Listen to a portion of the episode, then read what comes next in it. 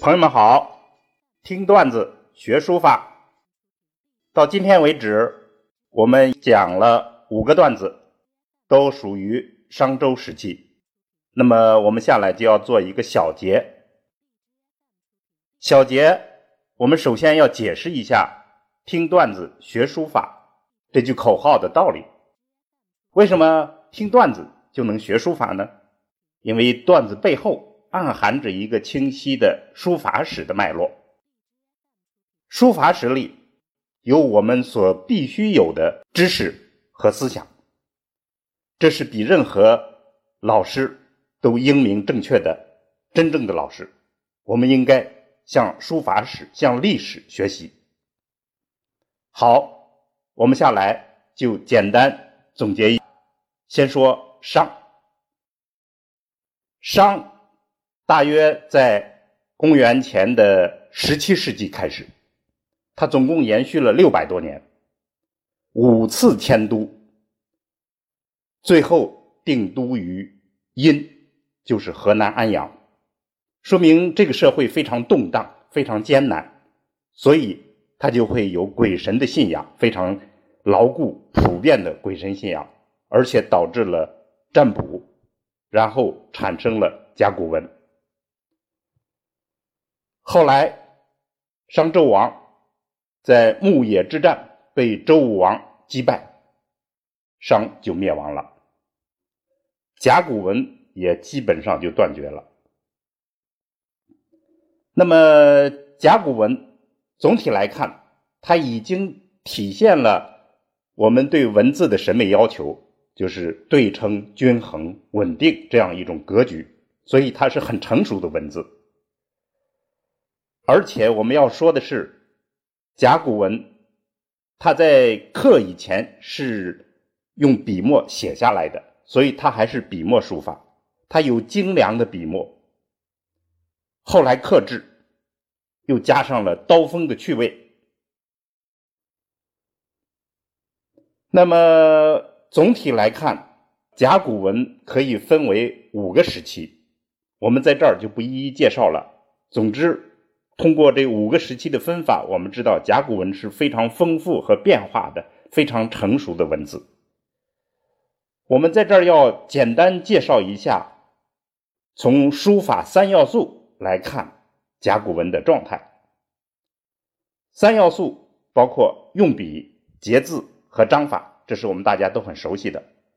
那么用笔，甲骨文呢多用直线，因为它是刀刻的，它的曲线也是由单线来拼接成的。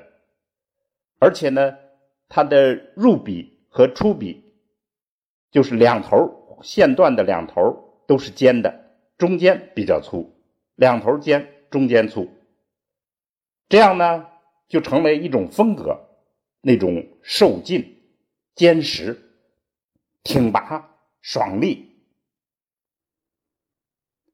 另一个问题是节字，节字呢，它以长方形为主，比较对称，有对称的美。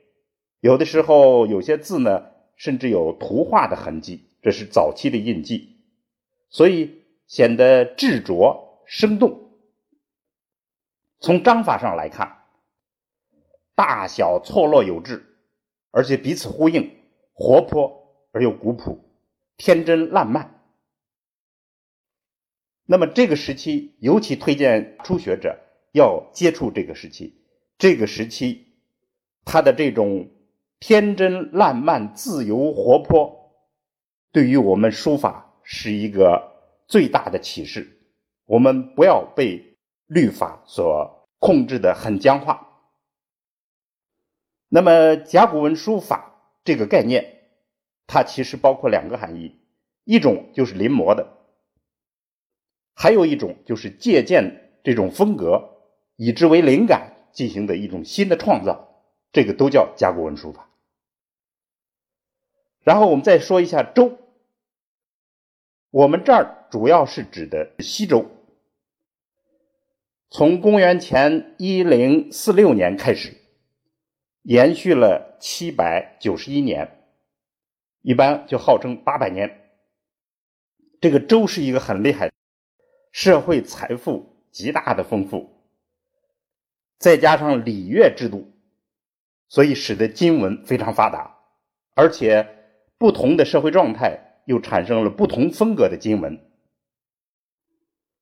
西周时期定都在镐京，后来平王东迁，到了洛阳。东迁以后，东周一般划分为春秋和战国两个时期。